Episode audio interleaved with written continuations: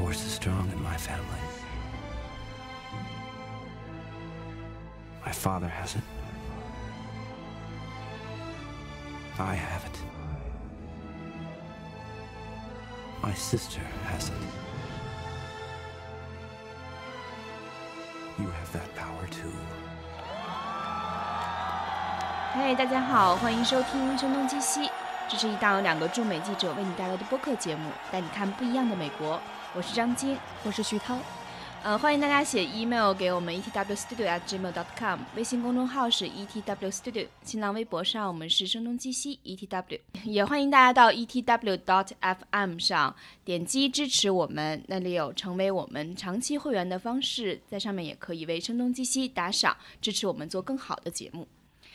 这一期我们想聊的是曾经在声东击西我们聊过好几次的一个话题，但是它常聊常新吧，是最近刚刚上映的《星球大战》的第八部哈。因为徐涛他在公映之前就看到了《星球大战》，这是一个什么样的契机呢？呃，对，呃，我我是那个杜比都比那家啊专门做电影音效的公司邀请的，因为他。在很多电影当中，就是都用他的那种声音的技术，然后同时他的那个嗯大屏幕的技术线也做得非常好，所以他是直接把一群的记者还有一些相关的人请到了杜比它总部的那个新的 Dolby Cinema，就杜比影院，然后去观影。所以我觉得他们就也是想要展现一下他们的技术吧。所以我是在公映前四天去看。而且《星球大战》确实是展现视效和声效技术最好的一个机会吧。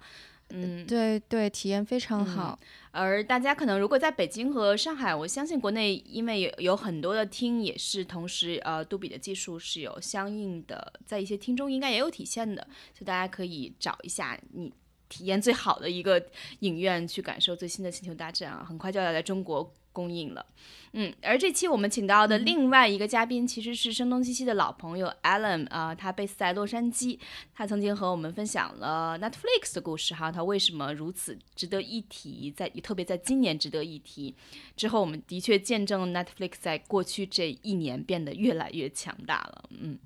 对，而不单单如此，Alan 他其实还是一个星战迷，是吧？是的。而且星战的重启之后，就所谓的重启指的是二零一五年《星球大战七》重启之后，他还采访过一系列的导演和主创，还参加过好几次的首映，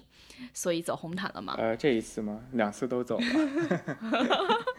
低调的炫耀一下。哦，好厉害。嗯，对，所以他其实比徐涛看到《星球大战》更早一点，对吗？那是首映日是在今年是在什么时候？今年是在十二月九号，然后改到了一个很奇葩的地方，在 USC 的一个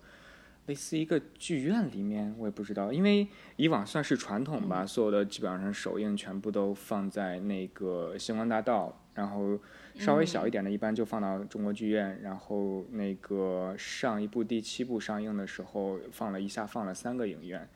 所以就是你在你的印象中和上一部相比，这个首映礼是还挺不一样的，对吗？规模是小了一些。我刚才想了一下怎么形容，然后我觉得跟第七部对比的话，大概形呃一个一个 analogy 就是第七部的。第七部的首映大概是奥运会开幕式，这一部大概就是冬运冬运会的开幕式。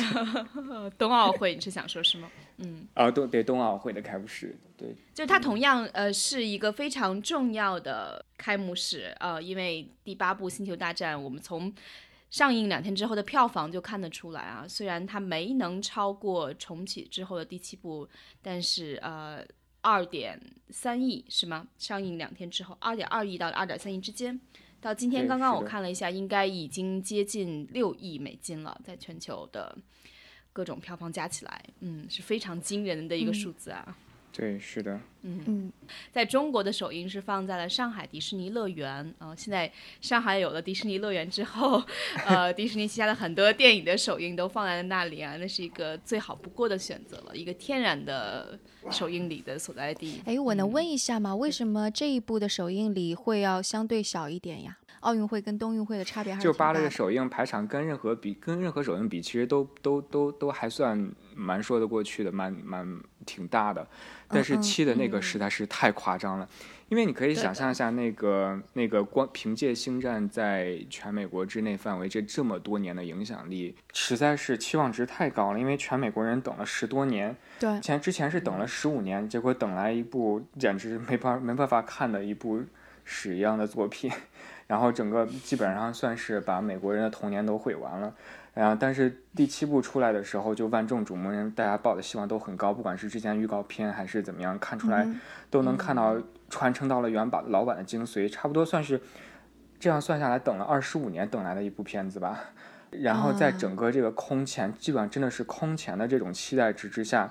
整个那个七的排场就搞得特别的大。呃，我从来没见过那样的，就说白了，真的比奥斯卡都大。因为奥斯卡一般也就封一条街，封一个礼拜。那个第七部上映的时候，整条街封了大概有一整个礼拜，封了四条街，而且是在全洛杉矶最繁华的好莱坞大道上面，封了一整整一个礼拜。然后当时进去，天哪，一个星期，对一个星那所有那些游客想去的话，都都得无功而返了。对是 你得绕很长时间的路，然后就是整个四条街全部都是白色的棚子，你也不知道里面是在什么。然后直到我那天进去之后，才发现整个四条街棚子里面，就是除了红毯之外，两边全部都是各种各样的主题的，不管是车或者模型或者各种的 set pieces，、全部都是都都堆满了。然后那天在红毯上，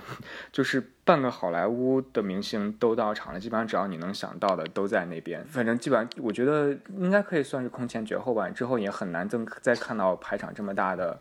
这么有影响力的一个首映活动了，所以八的这个首映是 相相比较之下就稍微的简陋了一些，只是很简单的外面摆了一个比较大的 ATNT ATAT 的那个 Walker，就是后面出现的那个比较经典的那个带四条腿的战斗，对，然后就摆了一个那个，然后一个红毯进去，然后两边就全部都是记者在拍照，对，其实七我觉得印象很深，就是二零一五年四月份，当时我们呃和很多记者一起在洛杉矶安纳汉姆的星战全球粉丝大会的现场，那是第一次邀请这么多的记者来。而那一刻，当时感受到的气氛真的是沸腾的，因为在放了一个 trailer 之后，然后大家没有看够，啊、当时全场沸腾之后，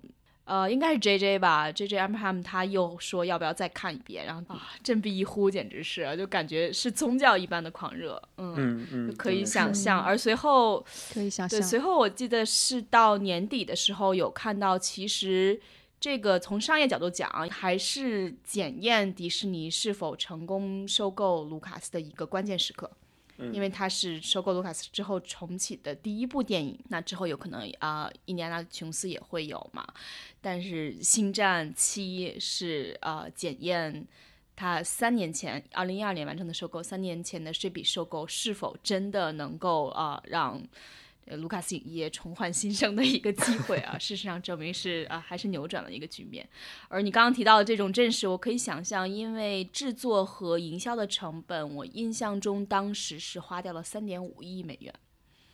如果按照大多数好莱坞影片制作和营销一比一的比例来算的话，这个营销的成本是非常的可观的。嗯，嗯，这个《星战八》我暂时因为可能还在上映期间，这个数据啊、呃应该还没有出来吧。嗯，他做的的营销的阵势可能是相对没法没有办法跟七相比，而当当然七你也可以说是为之后的星战，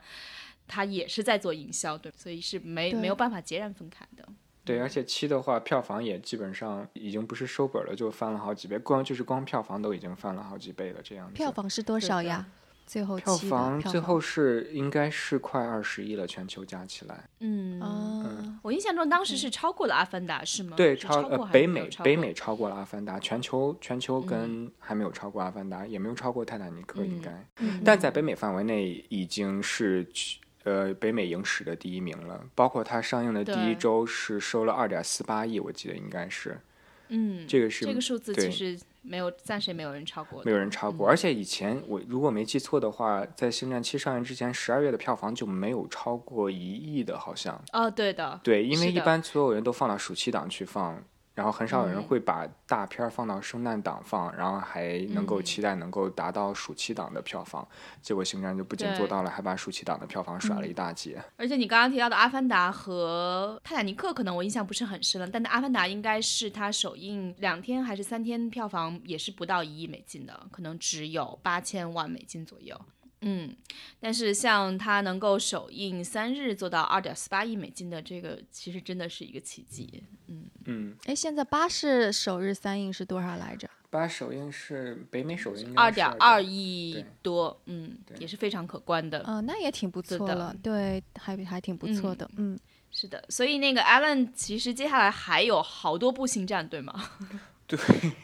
接下来还有还有几部还有他们现在规划的二零二零年之前的还有还有一部加就完成这个三部曲。还有两部外传没有出，在之后迪士尼不是说他要拍一辈子星战吗？就基本上没头了，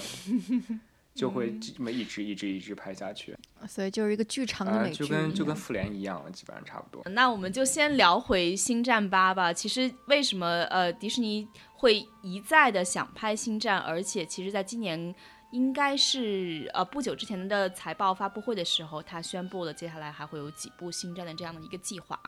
当天它的股价也因此受到了的一些刺激上扬，所以人们对于《星战》的期待还是很明显的。尽管已经有了这么多部、尽管它今年已经是第四十年了。那所以，我们能从《星战八》中看到接下来他想讲述一个什么样的故事。我们我们三个人都看过了哈，我们能怎么嗯在保证不太剧透的前提之下，呃，你你们个人有没有感觉？反正我的个人感觉，他是呃接下来为呃之后的几部还是确立了一些很明确的信息的，至少有好几个呃人物的形象变得更加丰满和丰富起来，而接下来也有一个传承吧。就这一次的名字是叫《最后的绝地武士》是吧？或者也可以叫《最后的绝地》。嗯，我当时看完了之后，我还是挺喜欢这部的。我甚至觉得这个八要比七要好，而且我当时看完了之后，我就给 Selina 有发短信说里边的人物啊什么这种设定我都很喜欢，包括情节。但是，呃，Selina 看完之后，昨天看完之后是跟我说，他认为七更加好。嗯然后 Alan 可能也是觉得七更加好。稍微铺垫一下，这两天其实有一个事情还是发酵的挺厉害的，呃，就是在烂番茄的网站上，影评人的评分和呃普通观众的评分产生了一个巨大的差异啊，就是可能。《星战八》这个影评人的评分是非常之高，大概烂番茄指数是在嗯九十五左右，而可能普通观众的这个烂番茄指数只有五十百分之五十几啊，就产生了巨大的差异。而最后有人站出来承认说，这个观众的评分指数是他干的，因为他作为一个星战粉丝，他认为星战八不满足他的期待，所以他做了很多的 bot，注册了很多 fake 的 face 呃 Facebook 的账户，所以就是去打分，然后把这个分数拉低的。究竟是不是这样，有待核实，或者说是很很难证实。但是其实，在影评人和粉丝之间对这个《星战八》最后的绝地武士的评价的差异还是挺明显的哈。但艾伦，我我觉得你既是一个 影评人，因为其实你也写过很多相关的报道和文章，你同时又是一个星战粉丝，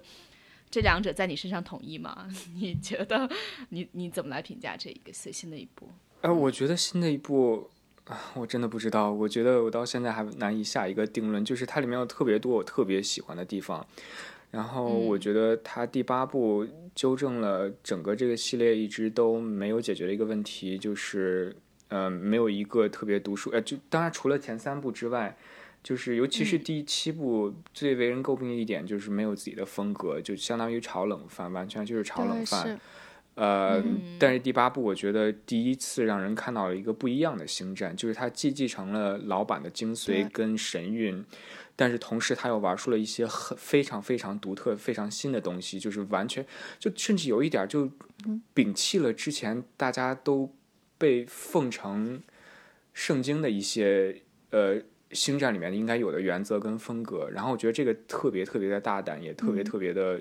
怎么说值得鼓励吧。但是我比较失望的一点就是，第一，我觉得有点太 plot heavy，就我觉得它太过注重于剧情了，反而有时候在角色的塑造跟台词的写的上面，我没有特别的 impress，尤其是我我比较我是比较台词控的一个观众，所以如果台词写的太太那什么的话，实在是有点接受无能。他做了很多很大胆的尝试，但是这些很大胆尝试很多，我觉得在我看来并没有成功，并没有达到他想要的效果。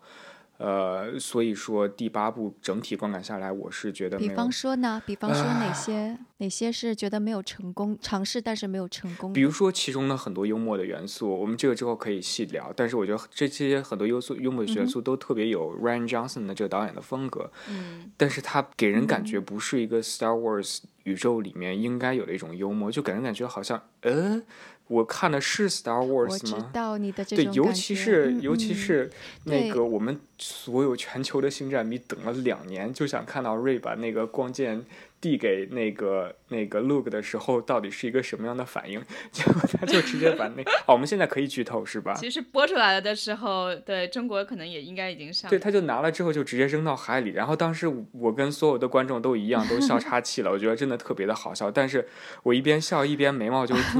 这这这这就感觉太他他这样的幽默太轻浮了，对于一个 Star Wars universe 来说。就哦，对对对，其实就是你刚刚说的所有这些，就是就为什么会有说呃，影评人跟那个星星战迷的这个差别这么大？就是其实星战迷想要看到的是一个忠于原呃忠于原来几部的，并且还是能够有熟悉的套路出现的怀旧的那种东西。但这一次真的，无论是他就是你刚刚说的，你你觉得 plot 过分，就是那种情节设计过分啊。或者是说那个人物设定过分，以及这些笑话，这恰恰是我非常喜欢这部的原因。就是因为我我我我是个记性特别差的人，所以我看那个最后的绝地武士的时候，我前一部我差差不多都已经忘得差不多了，所以我今天是又重新刷了一下前一部，然后我发现前一部其实它在情节和人物塑造上是。乏善可陈的，但是，嗯，就是我我我能够总结说，前一部就比方说那个卡洛任就是一个没有性格的，呃，就不是就就是一个残忍的，好像是一个单面的人物，然后瑞就是一个被导演写的犹如嗯，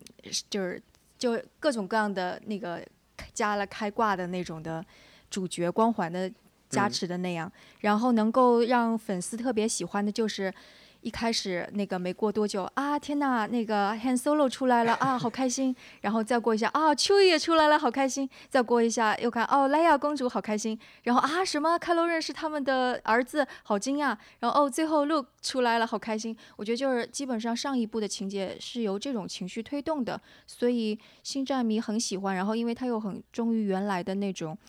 包括那个啊千年隼啊，还有。就宇宙的那种的拍摄的那种感觉，所以我能够理解星战迷很喜欢。但是那个恰恰是一个，就比方说像我这样子，没有那么在乎之前的剧情怎么样，也也没有太多童年记忆在里边的人，其实就没有没有太多感觉嘛。虽然我也看了前面的六部，但因为是已经是很就是也就前几年看的，所以对我而言没有那么多记忆。但这个恰恰是我觉得它的情节反转的特别好，而且我能看到，就比方说 c a l o r e n 他的这个人物的。性格处理的就很微妙，然后让这个演员也有很多发挥的地方。你能够看到他的整个角色光明的一面、黑暗的一面在互相交战时候的东西。然后 Luke 在前面一直是被塑造成为一个怎么样？就在连他那个 Das Vader 是他爸都这么引诱他，他都依然是非常伟光正的一个形象。结果在这个片子里边出现了一些人性方面的，就是那个呼应了一下。达斯维达为什么会走向黑暗的那样的一个一个情节吧？就是很多这些，我觉得设计的非常非常好，使得星战在我的观影的感觉当中，它就已经不是一个纸片儿一样的，是好像是美国人回忆当中的一个那样子的东西，而是一个更加。会以后他下一步再出来的话，我会有更多的动力去看他的，而且是一个观赏性非常高，能够圈更多粉丝的一部电影了。其实这个其实讲起来也没有那么复杂了。我觉得如果还原到时代的时候，就会非常容易理解。就第一部《星战》，现在大家叫《新希望》，这部《星战》是诞生于一九七七年，距今四十年以前。而那个时代对于很多美国人来讲，他们的。相对而言的娱乐活动还是比较有限的。星战的存在就和如今的 iPhone 的存在一样，嗯。那当当年还有很多事情啊，比如说猫王去世啊什么的，就是一个很很跨时代的一个文化产品吧。所以那会儿很多可能过去觉得自己很孤立、很不受人待见的那些 nerd 们，他们就会觉得一下有一个东西能够承载他们这些人身上的那种 呃期待和希望，就可以。很名正言顺的进入主流一样，所以当时你可以看到，如果如今那种硬核的星战粉，他们还是会很着迷于那些图纸啊当中的可能像呃星战百科全书那样的一些一些东西。但是其实无论 J J 呃还是说呃 Allen 曾经采访过这个导演哈 Rain Johnson，他其实是很呃。《绝命毒师》（Breaking Bad） 的其中写过三集，对吗？对，所以它其实是诞生于呃，好，整个好莱坞已经变得非常商业化，运转非常精密，像一台机器一样，尽可能的吸引从各个角度吸引最大规模的观众人群，而整个的好莱坞是一个全球化的产品的这样的一个时代，所以它注定了他们所创作的星战是一个刚徐涛讲述的一个技巧的。呃，storytelling 的方式，同时能够获得最大可能人的喜爱的这样一个产品。首先，它要是一个相对独立的故事哈。虽然这个呃《星战八》刚开始的前情提要是通过字幕提示交代的，但是基本上把它尽量相对简化的去交代了一下。而之后徐涛刚才描述的那种种种的各种的元素，其实是。任何一个想要吸引最大规模的观众的好莱坞大片，他们都尝试和努力去做的。但是我觉得的星战迷他会一直很喜爱，就是因为在他们当时的生活扮成他们成长的记忆，这段记忆实在太重要了。就像我们现在回头去看小时候随便讲，那可能葫芦娃跟如今的特效相比，它简直是可能没有办法提，就和个纸片人一样。但是如今提到葫芦娃，提到霹雳贝贝，提到种种。依然对于我们来讲是有非常强烈的童年记忆的。我认为这一点可能对于大量的星战粉丝来说，在他们心中那个地位是非常根深蒂固的吧。嗯，即便你如果客观的去评价它当时存在的有很多的，虽然是当时可能能做到的最好的的程度，但是依然是有很多可以做到更好的地方。如果没有星战，就相当于没有现在的现在的好莱坞工业大片就不存在的。嗯哼，对对对。然后我觉得另外补充想补充一点，就是《星战》当年之所以能红起来，其实跟那个年代有很大原因的。因为当时是七七年嘛，那是一个什么样的年代？那是不是一个我们现在看《星战》这样的片子都会觉得啊太俗了、太老套了？但对那个年代的人来说，这个片子简直就是他从来没见过，因为他们是那是一个生活在水深火热中的年代的人，他们是经历的什么？他们经历的是越战，经历的是肯尼迪被刺，经历的是水门事件，经历的是。呃，民权运动，他们经历的全部都是社会最动荡的时期。然后六十年代刚过，整个美国都处于一个特别 cynical、特别愤世嫉俗的年。他们对政府没有信任，对什么都没有信任。再加上又是那个 baby boomer，呃，婴儿潮的一年代，他们这这这帮人长大了之后。然后跟他们父母又不是一个世界的人，然后对整个世界，然后看整个世界就是完全 fucked up，就是就是刚才说就是越战什么什么巴拉巴拉，然后他们整个人就是迷茫的。然后那个时候他们那个时候什么电影卖座，大家爱看什么电影？教父、毕业生、午夜牛郎，就特别黑暗的那种。那个时候就没怀旧片那种感觉，就是特别复杂，特别就我们现在看是特别。逼格很高，然后特别特别特别特别高逼格、特别艺术的片子，但但对那个年代的人来说，对对那个年代来说，他们就喜欢看这种特别深度、特别黑暗、特别阴暗，因为那个那个年代的社会就是那样子的。然后这个时候，星战突然出来了，然后给给你的是什么？给你的是光明、希望，一切都是特别都能 work out 的。然后整个这个他包括卢卡斯当时创造了这样一。一整个呃叙事的模式，虽然现在已经被用烂了，但是当时在当事人来看，我靠，这个简直太牛了！我从来都没有看过这么让我看完以后我整个人都嗨了这样片子。然后再加上那个时候人刚都都在都在没事干就抽大麻，然后抽完大麻以后跑去看星战，然后就都有点类似形成一种文化现象。对。然后是这个的带领之下，然后第一部又叫新希望，对然后整个给那个年代已经 彻底绝望的人一种莫名的希望，然后。嗯，在这个带动之下，星战就彻底火起来了。觉得跟如果回顾当时的这种状态相比，在那个时代诞生的这个作品，而在当当时造成的这种影响力，以及随后很多电影都是从星战中寻求灵感的，对吧？就之后超人啊，那个绿野仙踪啊，你都可以在星战中找到影子，所以那个真的是相当划时代的一个产物。但是如果放到当下来说，可能那一套就已经完全不 work 了，因为可能人们现在想要的。重新去寻找的星战粉丝可能想看的是呃 Rain Johnson 这样的作品，是对他们来讲更有趣的，然后会值得他们一再对星战有所期待的的那样的作品。嗯，其实那个我就其实就是我自己也仔细想了一下，就是为什么？因为我觉得七的就是嗯，就是那个 J J Abraham 他也是个很厉害的人，但是他为什么可能设定方面没有像 Johnson 这么大胆，我也想过想讲了一下这个问题。我觉得就因为他是在那么多年之后重启，所以他最重要的一点是让星战迷知道这是一个 星战，是的，这是一个 Star Wars，这是一一个对他。所以他他一开始并不是想接这个活儿的，好像是被说服了很久。对，所以我觉得在这种的这种的前提下，就是你进到电影院，你肯定不想看到一个就什么啊完全不一样，因为就是就就如果完全设定不一样，大家就会说这是我看到的是一个假的星战，我一定看到是个假的星战，就会有这种感觉。因为呃老老的人就是肯定之后会渐渐的老去，你一定要开始新人嘛。所以我觉得他直接就还是像原来一样，新的一派，老的一呃就不是。是就是那个邪恶的一派，好的一派，然后再把之前的老演员拉出来，然后在这么短的两个半小时内，赶紧把这些人全都溜一场，然后把原来的那种在空中当中打来打去啊，沙漠当中感觉啊，全都出来。我觉得这的确是他在第一部重启之后第一部最应该做的事情。所以如果我这么去苛责他，的确也有点。嗯，就是太对他不公平，但是但是八还是觉得会要比七好看一些。我觉得 J J 他之所以把那个第七部拍成这样子，除了你刚刚说那个原因之外，还有一个很大原因就是他这个导演他本来就是那个风格，他是师从斯皮尔伯格出家，就相当于特别特别正儿八经的班科呃科班出身，就是他从小深受斯皮尔伯格跟卢卡斯的影响，他拍出来东西就是那样，没有办法。但是我之所以喜欢七多于八的原因之一，就是我觉得七整体感觉给我的感觉，虽然说就你刚刚说那些我都很同意，就我也觉得七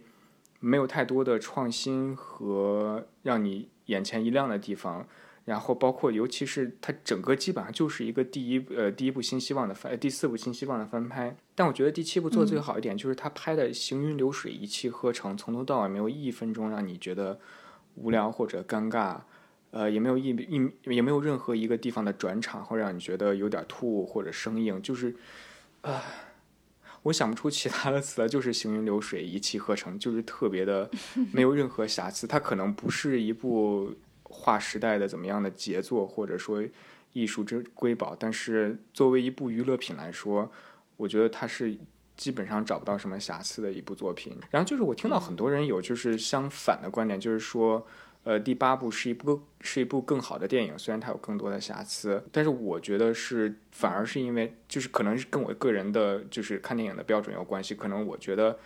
呃，OK，你尝试了很多很大胆的东西，但是最后并没有完全的 deliver，所以按这个标准来，虽然你比 JJ 的野心要大很多，你比 JJ 尝试的东西要多很多，但是最后的成果来看，第七部给我的享受更多一些，我是这样觉着的。嗯嗯，而且我觉得他们可能确实是呃有不同的。时代价值吧，嗯，而且我觉得看八虽然非常的精彩，呃，但是所有的角色用力相对比较平均。我能够理解，可能他们希望想把每一个角色的足够的丰富，然后在随后的星战中有更多的延展。但是在我看来，可能每个角色都运力用力很平均，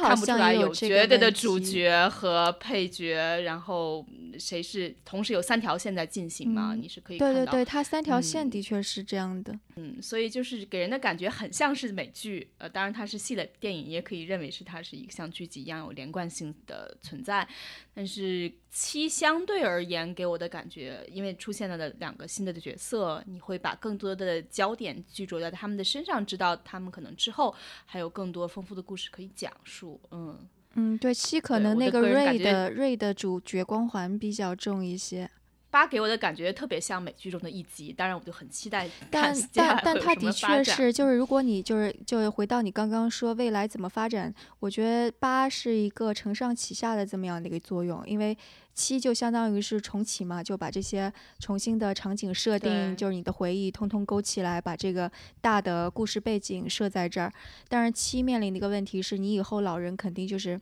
就比方说那个呃 Fisher 就已经去世了，然后在上一集当中那个嗯。那个那个呃 Han Solo 也也也也已经退嗯出了，然后这一季当中，那个就相当于这个老的当中的这个三主角全都已经退出了。那他要完成的一个，就既然他接下去还要拍很多部，那他怎么把呃最主要的这种人物的，就是把焦点，就是或者是把这个前情提要给铺垫在这里边儿？那嗯我觉得他其实就起着一种承上启下，从一个老三角到新三角的这样的一个转换的过程吧。所以，如果是从这个角度看，我觉得作为一个承上启下，它也依然还能够做的比较的让人。呃，享受我觉得也还是挺挺不容易的，特别是我我非常非常喜欢瑞和那个嗯开罗任之间的这个对手戏，嗯而且其实今年真的是感受很明显。我记得今年四月份在奥兰多参加呃今年的全球星战粉丝大会的时候，就可以看到大家呃 cosplay 的很多，不管是很小的小姑娘，然后到可能年轻的姑娘们，然后她们都会扮瑞。嗯而我印象很深，在两年前星战重启那粉丝大会的时候，很多人扮的呃都是呃 Carrie Fisher 啊，莱娅公主啊，莱娅公主，对，所以你其实大概能够看到《星战七》初步的完成了这个时代交接的工作，而到了《星战八》的时候，这个瑞这个形象，我相信就会更加深入人心了。是对，而且就是有一个特别是就是强烈的感受，就是在上一集呃上一集就是在七当中，我会觉得开罗任这个角角色并没有给我留下特别深深刻的印象。就是当然这个角色在七当中很重要，但是反正我对他无感吧。但其实，在这一这这个八当中，我是被开罗任给圈粉，就是起码是被这个演员给圈粉的，因为我觉得。这个形象张力啊之之类的还是挺饱满的，我也很期待说，作为一个他本人是善恶两面都在交战的一个人，我很期待说，在接下来他会怎么表现他这种善恶交战的这种形象吧。这 Adam Driver 现在还是蛮红的，对吧他他真是还是一个很不错的演员。哎，他之前还演过些什么？么？我我没有，我我真的还不太知道他这个演员。他主要就是演 Girls 出来的吧？呃，HBO 那个都市女孩，他主要他演那个出来的。最近接了是没看过 Patterson 对 Patterson，还有那个叫什么《午夜列车》Midnight Midnight Express 是 Jeff Nichols 的片子。还有什么？对，还有那个 While We Are 啊 Young，对对对对对还蛮喜欢那个的，就是有点小文艺片吧。大多数那这几个这两个应该 While We Are Young 是，你这么一说，觉得他还挺适合演文艺片儿的，嗯，他是的，忧郁的眼神，水汪汪的眼睛。他的那个。嗯，那接下来我们聊一聊，就是其实这次新曼巴还是有一个比较突破的地方。我印象中，就粉丝大会的时候有一个 panel，当时还是比较隆重的推出了，就是因为这一次有一个亚裔角色，啊，对吧？对，Rose，而且当时我的感受是，因为其实好莱坞的长期是比较白的嘛，所以亚裔角色的装点性比较强。嗯但看了八之后，我才意识到 Rose 的角色竟然是这么的重要，而且那个演员也非常喜欢，表现的很出对彩。，刚开始出场的时嗯候觉得，哎呀，怎么找来了这么不漂亮的一个演员？然后后来越看越喜欢他。像 Alan，我不知道像你关长期关注好莱坞亚裔角色或者亚裔演员在好莱坞是一种什么样的存在呢？长期以往都是打酱油，应该差不多都是对。嗯、对，都是按按配额来的，就是、嗯啊，这片子需要一个亚裔演员，真烦，再找一个吧，然后就找一个凑个数，但是找了这嗯一个就不会再找了。但是这两年提升还是蛮大的，尤其是在美剧界，像那个叫什么《Fresh Off the Boat》，嗯，呃对对对，和那那个是艾迪黄的对对对，还有后来 Netflix 嗯出的《Master of None》，虽然我很讨厌那个剧，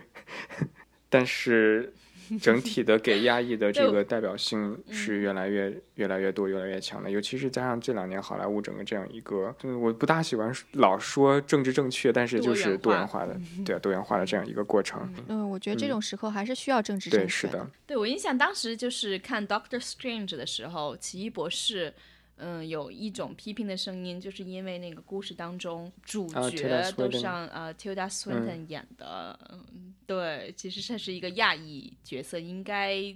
比较合乎原著或者合乎这个故事来说，应该是一个亚裔的角色嗯来演，对吧？嗯，但是其实选的是 Tilda Swinton，是当时有很多争议之声吧？嗯，Face Facebook 上好像很多批评的声音，对，包括后来我看到还有那个嗯，是在《火星救援》。当中有一个 NASA 的工作人员，他在小说当中也是一个韩裔美国人，但是也是让一个白但是《人火星救援》里面不是有有有亚裔且呃对他这次就是跟原著相比嘛，啊？我觉得这样的事情应该还是发生的挺多的吧，就是很多原本在原著或者剧本当中都是亚裔的人 洗白，而这次我觉得给这个 Rose 的戏份真的是很足啊，而且把她塑造成一个非常有趣的一个角色。我觉得这是迪士尼做的最成功的一点之一，就是他在做这些多元化的时候，他不是给你感觉他是为了政治正确而政治正确，而是他真的愿意为了推进这个，他就是他这个角色，就是整个嗯选角都特别成功。这不只是星战，包括所有其他迪士尼的片子嗯都是这样子的，就就是。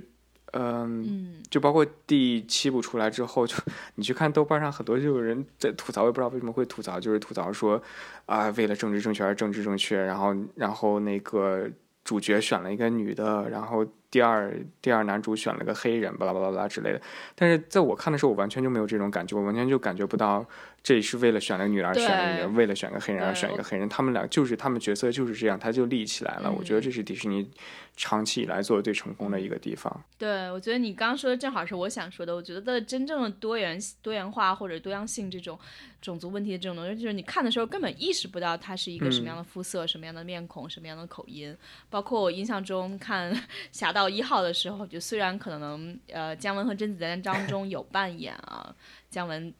然后就还是什么。呃，huge 港和 big 港，就是说了好几遍嘛，所以直到我记得看《星战八》的时候，呃，当初 Rose 说了一句话吧，有一句台词好像是说，嗯、t h i s is a really a huge gun,、a big gun。然后当时我还想起了姜文，对，但是我就觉得姜文和甄子丹在当中的那种表现，其实让人真的忽略了他们嗯是亚裔面孔，是和亚裔演员，嗯，所以这一点做的还是挺挺挺挺自然的吧，嗯，包括最近不是刘亦菲的《花木兰》啊就亚裔真正担当主角，还是一个挺挺革命性的事情吧。而且这么柔弱的一个姑娘是嗯吧？嗯，当时其实有很多人，这是不是有一点点八卦了？我看有一些网络上的讨论就在说，章子怡拼了那么多年，也没有呃在好莱坞的电影中担任一个主角。嗯，虽然她真的还，我也还是蛮喜欢她的。嗯，但刘亦菲就像是好像就像是呃幸运光环降临在她的头上就上。掀着掀着就掀到好莱坞主角了。我觉得 Rose 也挺适合演花木兰对，我也觉得，啊，就是只有演 Rose 的那个演更合适员。但可能对对对他演了就没中国市场了。艾伦，你其实你还就这个电影做了很多的采访，当中有什么有意思的故事跟我们分享？当时采访当时采访导演 Ryan Johnson，对，嗯、对，Ryan Johnson 是我一直特别喜、特别特别喜欢的一个导演。虽然这部片子没有达到我的预期，但是我还是他的脑残粉，因为我觉得，我觉得真的在好莱坞，你很难再找到一个能敢能在迪士尼的体系下把一个星战拍成这样的片子了。就他是很难得的一个导演，他是他是既有特别突出的自自我自己的风格，但是他又有那个能力在好莱坞的这个特别大的机器跟体系之内，能够把这个机器操纵的游刃有余。的一个声音，嗯，然后我觉得这是特别难得的一关，这应该也是为什么迪士尼当时选他的原因之一。就包括你看之前的《Breaking Bad》，呃，就很明显是一个 Ryan Johnson 指导的剧集，就是就是他导的那几集都特别明显是他的风格，你能看出来这是 Ryan Johnson 的作品。但是你看的同时，你又能特别明显的感觉到这是一集 Breaking Bad，而不是别的剧集，就是他能够把自己的风格特别好的融合到跟别的风格融合在一起，而不是呃，像有些导演就玩着玩着就玩脱了，我就不说是谁了，结果就一个个都被炒了。现在他应该是星战唯一一个没有被炒的导演，其他的该炒都炒的差不多，全都炒掉了。没就就算没有被炒，也是半路就就拍一半就说，行你别拍了，我换个人过来接着拍剩下的。嗯，我也不知道该怎么评价这个现象。因为他只有四十四岁，就觉得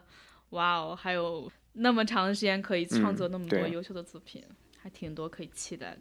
最早追他应该是 Loop Looper，中文叫什么？环形使者，对。哦，对对对，他对对对对对。然后这也是其实也是为什么他能把《星战》拍好的原因之一，而不像其他的几个导演都被炒了。因为其他几个导演就特别特别像好莱坞这两年的一个现象，就是拍了一部特别小成本的独立片儿，然后砰就直接给你一个大片儿去接着拍了。就包括那个，对对，其实是非常对对对对，其实是非常不一样。不像 Ryan Johnson，现在已经很少能像他这样的，就是他拍的一部片子是《Break》，是应该我没记错的话，应该是圣圣丹斯出来的，也是那种特别小众。的独立片，然后他一步一步稳扎稳打的，慢慢在接越来越大的片，越来越大的片，就他的经验是一个逐步递增增长的过程。包括之后拍了《Looper》这样一部算是中成本的科幻片，就他有这样的经验跟基础在这打着，所以他在接起来《星战》的时候就更加的游刃有余，而不像有些导演可能就一下慌神了，或者一下就就 hold 不住了就嗯，就我就不指名道姓，但是据内部消息称就是。拍了一部片子，就不知道自己姓啥了，然后就啊，这个可以说，Colin Trevor 他是拍了《侏罗纪公园》嘛。实际上是啊，这啊这个可以说，这个是这个可以说，这个是 Hollywood Reporter 写出来的。就 Colin Trevor 他拍了一部特别小的片子，叫 Safety Not Guaranteed，然后就是真的是几几几千块钱或者几几万块钱拍出来一个小片子，然后被斯皮尔伯格看中了。斯皮尔伯格说：“哎，我看中你的才华了，要不然你直接来拍《侏罗纪世界》吧。”然后他就真去拍《侏罗世界》《侏罗纪世界》了。然后拍《侏罗世界》拍《侏罗纪世界》片场，他就特别自以为是，就啊，我是斯皮尔伯格钦点出来的，你们都不行。人但是他又是确实是斯皮尔伯格钦点出来，所以片场的人也都不敢说啥，就说行行行，那你就拍吧，你就拍吧，就拍出来《侏罗纪世界》。我也不知道是你就就他这个导演特别没有存在感，你从《侏罗纪世界》能看出来，就这是一个整个好莱坞的机器，然后运作出来的东西，你不一定说全是你，你都可能你只有很少的一部分功劳。然后，但是他后来就接过来《星战》，然后到到拍过《星战》，他还那一副我是斯皮尔伯格钦点的，巴拉巴拉巴拉巴拉。然后，那他这回碰上的就不是随随便便一个环球环球影业的一个制片人或怎么样，他这次碰见的是肯呃那个凯瑟琳肯尼迪，凯瑟琳肯尼迪是跟卢卡斯跟斯皮尔伯格从七七八十年代一路并肩打拼过来的同辈的元老级人物，那他肯定看着看着说啊行，那你玩那你玩那你走人吧，然后就把他给炒了。其实本质上，迪士尼，我觉得它的现在的影响力来说的话，它可以找到它愿意找到的任何。对，所以说为什么 Ryan Johnson 这部导的，他从头到尾都没有任何的负面，就没有任何很少，基本上没有负面的新闻，或者片长怎么样怎么样，或者什么各各类各类，就很顺的拍出来上映。然后也获得了很好的评价，他也 hold 得住整个这个场面。因为我没有采访过他，我不知道你面访他的感觉经历怎么样。我只是在看 Instagram 上，觉得他发发现他实在是一个网瘾少年啊，而且他其实是应该是看上去非常随和的，因为他发了很多很呃不经意拍的，比如说是在中国的时候记者圆桌采访他时候的一些照片，然后他们在大合照的时候跟迪士尼工作人员的一些合照，就是挺随意的，很生活。场景的一些照片，而不是经过 PR 可能精心选择的，也许也有啊，只是我看上去 非常的自然，看着很有很很亲和力的，很适合像社交媒体这样的平台发布的一些照片，所以给人的感觉还是他是很好，他我觉得他是一个。在片场中也不会是太 对 让人头疼。我觉得我不知道，我只踩过他大概十五分钟的样子，给人给人感觉就是很谦逊，没有架子，没有什么架子。然后之前一直听的那个，我不知道你你知不知道那个 Slash Film Cast 是一个专门讲电影的 podcast。他们最早期刚成立的时候就请过很多次 Ryan Johnson 到他们节目上做客，然后那个时候他还是个小小小默默无默默默无名的小导演。然后前两天他们听，呃，前两天听他们新一期，然后在讲的时候聊到 Ryan Johnson，就说现在见到 Ryan Johnson 还是跟以前一样，也不是说谦逊，就是没有什么架子，很很 down to earth 的一个导演。其实大家本质性还是挺在意这一点的，就是当你成名之后和成名之前的这种，呃，在日常的 待人接物上，嗯，哎，你当时采访他问了些什么问题呢？我有问他那什么，我有问他，我问所有剧组问了一个问题，就是如果你让 John Williams 给你每给你一天中的十分钟谱一段曲子，你希望是哪一段时间？哦，然后他们他们所有人都说，当然是早上一起床，伴随着 John Williams 的哦音乐醒来，简直太美妙，一天都充满动力。嗯，而且这次我不知道你们有没有留意，可能是因为我看完以后的感觉，就有点像看了一个武侠片，然后我就后来发现，其实我你有这个感觉吗？其实我觉得是的，我觉得他那个，特别是讲到原力，因为他重新诠释了原力是什么，我觉得这简直就是像在中国人在讲气是什么吗？无所不在，然 后对，而且阴阳 怎么着的嗯，对的，嗯哼，后来我觉得待在电影院，就所有人都走了光了，我就反正把字幕都看完了，然后就发现当中可能有一个武术指导是一个中国人的名字。后来我去看了一下，才发现，嗯，古大古大白话他其实已经采访过这个人，这个人是叫杨亮，他就是在伦敦做很多人的这种武术指导，曾经他还演过一些影视作品，包括《权力的游戏》。哇，哦，OK，然后包括就是因为他在《权力的游戏》当中的演技比较出色，所以《星战》开始找到他。在《星战七》里边有一个大喊叛徒的那个暴风兵是他出演的。哦得哦哦，我还记得那个镜头，你看，说明七拍的还是很成功的。对，然后他还。然后他还演过什么《王牌特工》啊，呃，当中的教堂百人斩，嗯，总之就是他可能《权力的游戏》让他为好莱坞关注到了之后，而他同时又可以讲英文吧，我猜测是这样子啊，所以可能他就是可以指导很多人的演出，包括我看到呃，对古大发出来一个小的 video，我们也可以 share 给我们的听众朋友们。然后当中讲到他觉得 Daisy 是非常聪明的，他认为可能教他这些动作要让他学上三天，但事实上他可能一个半小时就基本掌握了。就是他啊就 Daisy 在当中，呃，就 Ray 这个角色在当中，不是他一开始是拿他的长棍在不断的嗯。练习，后来他意识到嗯。他可以用他的光架，嗯嗯嗯，就是那一个部分的时候，嗯、是他做了大量的武术指导所以有相当一部分，比如他跟呃 Luke 在这个对打的时候，你其实感觉真的很像我我的感觉是嗯很像一个因为我觉得，呃，Ryan Johnson 其实受黑泽明影响还蛮深的，他不像 J J 是师承卢卡斯也受黑泽明影响很深。最早的一部就是对受他影响，为什么在新希望里面看不到黑泽明的风格，在这部反而能看得很深，尤其是那几段儿呃，在那个打戏，就是那几段打戏，他包括他的拍摄手法什么的，都感觉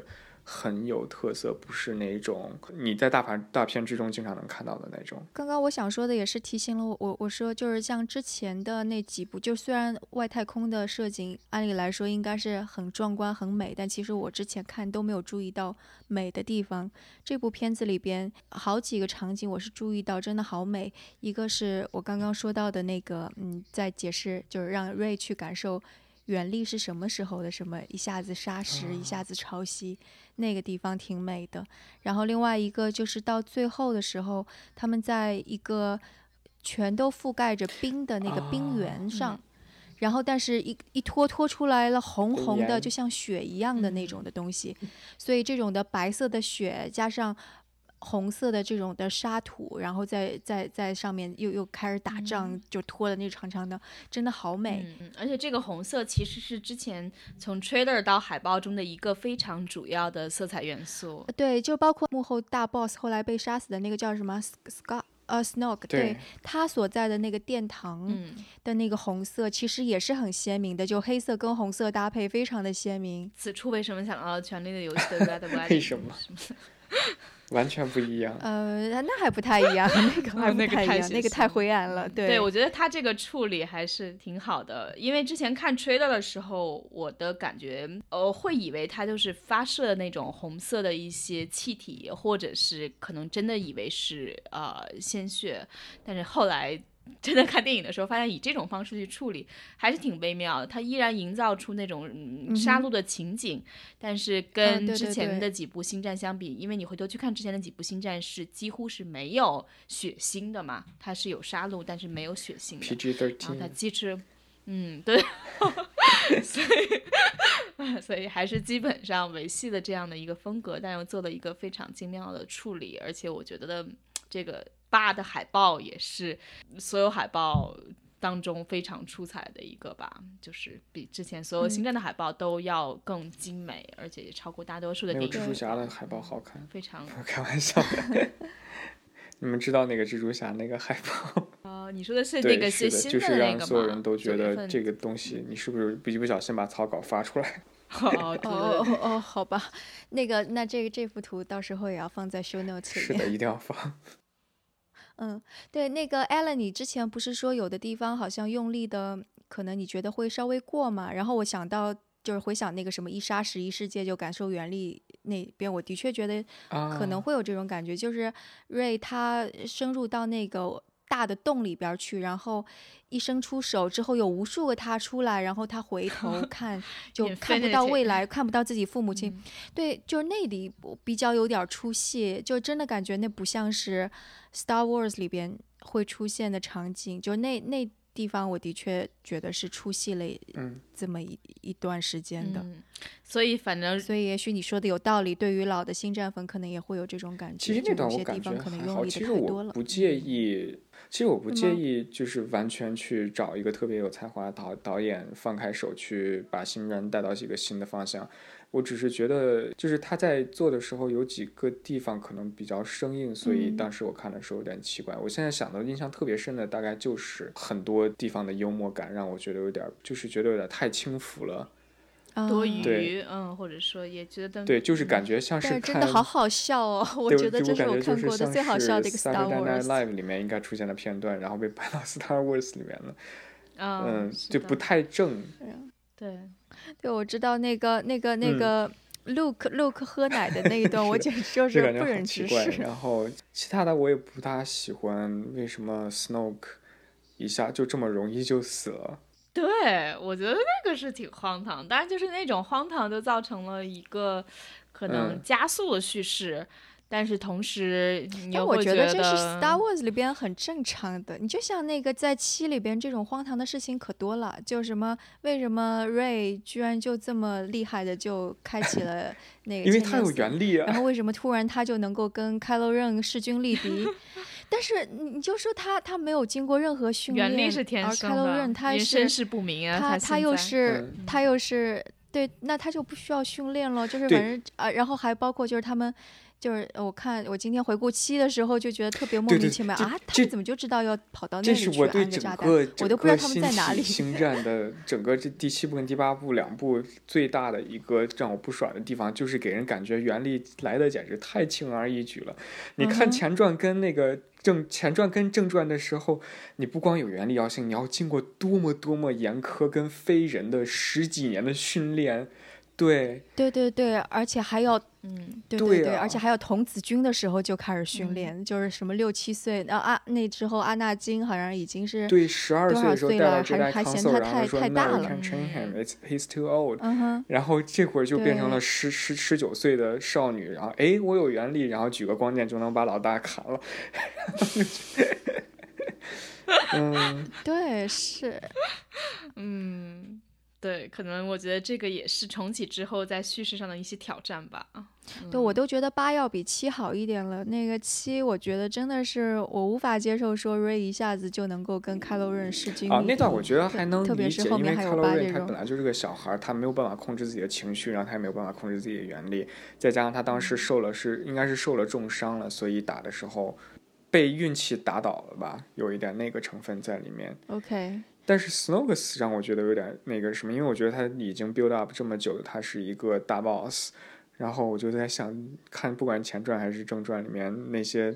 Darth Vader 或者 Darth Sidious，这可能就就有点像是那个，就是你说的说当时情绪怎么怎么样。不过我觉得这个安排是有道理的，因为嗯，导演跟就是编剧同一个人了，想要接下来其实就是那个对，这 Snoke 是一个些可以多余理解的人，。嗯，他想要的他想要的铺垫就是最后之下来的两个那个主要的角色，就 Kylo Ren 跟嗯 Ray 之间的，所以我觉得他这个是想要这样，当然可能他这个设计没有设计的更加精巧一些吧。嗯，哎，他同时也就形成了这种感觉，就是你可能所谓的义军和这种 dark side，可能就是一个硬币的两正反面吧，它随时可能翻转。嗯，这个倒是大概能够看到出他想接下来要怎么去讲述这个故事，只是觉得 的这种设计还是像一个，就像刚才艾伦说的《Saturday Life》里边的一个笑话一样。所以，就如果从这个角度理解，也觉得是反正蛮有意思的。只是说你要严格的去苛责它的逻辑的话，哎，那还是有很多的疑问之处吧。嗯，但是就是你是可以接受的，如果它整体是这个调性是很明显的，反正。或呃，其实这部片子就是有点两极分化，在粉丝里面有点两极分化的另外一个原因出，就是它其实啊，我觉得它不是那种传统的那种大片，能让你感觉看完之后特别 satisfied，就是特别。怎么说特别满意的？就它很多地方其实是反剧情的，然后我觉得这是它的一个高明之处，还是而且我觉得做的特别大胆，有我也特别欣赏的地方。嗯，就是就比如说你之前就是按星战的套路来拍这一部，就应该是瑞跑到那个岛上，然后陆克不教他，然后他巴拉巴拉巴拉说说说，最后打动了陆克，然后陆克把他嗯。训练出了一、一代绝地武士，特别牛逼，然后回去以后再找再再找那个 Kylo Ren，然后再又证又证明了他自己的身世，他爸是他爸是 Han Solo 或者 whatever，然后证明了之后，然后上演一出特别经典的复仇记，什么之类之类。但是这部嗯所有的第七部里面所有 set up 的，就是所有给你设立起来的一些预都跟这是期，反的。全部都不光是反的，就完全就是这些完全 doesn't matter，这些完全都不重要。嗯对对对对，就像 Luke 的设定，我觉得完全对翻转了。他以前是一个帅的伪光正的那个小伙子，现在就变成一个短脖子、丧的不得了的，是的，而且还导致一手导致了黑暗的。一个糟老对啊头。而且终结在这一步了，也就不可能再出现了。对啊，然后大家都在猜瑞的父母一定是这个，一定是这个，然后猜了多少多少种万种理论出来了，然后就就说 没有，他爸爸他妈本来就谁都不是。对对对，我我想要说的是，他一点都没有呼应上一集。上一集记得吗？就是他在一个隧道，不是上一集了，在一个隧道里边听到呼唤，然对对对对后最后呼唤到了那个，但这一集里边完全就没有呼应，我还挺有嗯点失望的。所以对，我之前就是好像宣传这个电影的时候，在宣发的时候还做了一个社交媒体运动，叫呃 Where's Ray，就是瑞去哪里了？我估计下一步就可以做叫 Where's Ray's parents 什么的。yeah，嗯，然后就觉得对嗯，我还觉得，我还觉得他们那个开和开罗润可能是兄妹之类的，因为总觉得只有兄妹才会有心电感应嘛。最后原来是那个 Snoke 在后面，摆布的。对，而且如果真的是兄妹，就感觉又是上演了卢克和雷亚的版本。啊，真的是那就够了。然后最后 Look 那段也是很反剧情，都会觉得他是特别，就是就是那那成语怎么说呢？大神归来还是怎么样？就他蛰伏了多年，终于那段也回来了。拍的特别美，对，特别。美。我其实很喜欢，那欢段。配的对，我觉得最后那段处理的特别有意境，而且特别大胆，而且我觉得那段是是我真的觉得 work 的了。嗯，也基本上挽救了一下他之前的那个糟老头的形象。是的，对，但挺有意思的。不管怎么样，大家有不同的角度看待《星战》这次粉丝的两极，我我倒觉得是可能并不是很多人预期当中的，但是也可能是这个《星战》继续走下去必然要经过的这样的一个过程吧。嗯。因为以前那种硬核是因粉还是为它的期待那个挺高的，设计就你可以说高低或者就期待不同吧。嗯，嗯，对，对，嗯，而且《星战》这个系列看上去就是运转了四十年，接下去也没有任何停止的迹象。对，像而且更加让人期待，因为下面会有更多新的 twists，可能我们就根本意料不到的。嗯而且其实四十年前，可能刚才 Allen 回述了美国是面临那样的一个社会现状，而如今的美国社会，嗯，当然不可能说和当时相比有有那么的黑暗，但是其实还是有很多让人不开心的事情。而这个星战其实也挺呼应当下的，某种程度上吧。就是反抗军的力量太小了吗？就就是应该拍一个全是女的绝地武士的，就是吗？就符合了 Women's March、哦瞎说的。嗯，嗯，不过其实瑞瑞这个角色设定，其实这个 timing 来讲的话，某种程度上还是带有一点点女权主义色彩的。嗯，挺讨好观众的，其实。嗯但是也挺合适的。好，那嗯，阿乐，你对于比如说接下来星战还有什么期待下一步的来临吗？我这个 Ren Johnson 还是要他还是要导几部的是吗？他应该不倒我的印象？中，他应该不知道导了吗？啊，不倒了反正，下一步是那印象啊中是那就不期待了。嗯我，还下一步是挺失望 JJ。虽然我是 J J J J 脑残粉，但是我觉得这有点像是没招的招，就是因哎，为因为算了，他这些人都是比较安全的选择吧，选对。对，但是我觉得你既嗯然已经做了决定要往前走了，就不要再用 J J 的，因为我觉得 J J 他能把一个系列，他没有没有你找不到一个更适合的人选来重启一个系列，重铸人的信心的。但我觉得他不是一个能把一个系列带到一个新方向的一个导演，因为那不是他擅长的领域。哎，所以接下来的哦，下一步是 JJ，在之后的导演的名单还没有出来。在之后还没有，他们先把这三部曲拍完吧，应该是，还有两部外传。好，这次其实我们不光聊了《星球大战》第八部《最后的绝地武士》啊、也聊了大概星战的起源，因为今年是它的第四十周年啊，二零一七年的年尾了，它一九七七年诞生至今，所以其实关于星战作为一个文化现象，也是有很多可以讲述的。嗯，而就目前的情况来看，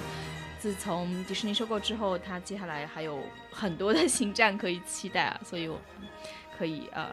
随时把 Alan 作为一个影评人，作为一个粉丝请回来跟我们好的，聊天。没有问题。嗯，对，而且之前之前的也可以听张晶跟那个周黎明老师做的那一期 podcast，大家可以去温故一下。嗯，好的，呃，谢谢大家收听《声东击西》，欢迎大家在 E etw.fm 上，我们有一些文章和额外内容跟大家分享，也欢迎大家写 email 给我们 etwstudio at gmail.com，微信公众号上是 etw studio，新浪微博上我们则是声东击西 etw。谢谢 Alan 继续做客《声东击西》，呃，也欢迎，因为他现在其实已经不是一个自由撰稿人了，还是有一个全职谢谢请我来，谢谢请我来。明天还要上班。明天还要上班。好，也提前祝大家新年快乐，不知道是提前还是、啊、h a p p y Holidays，Happy Holidays。好，我们下期节目再见。再见。再见。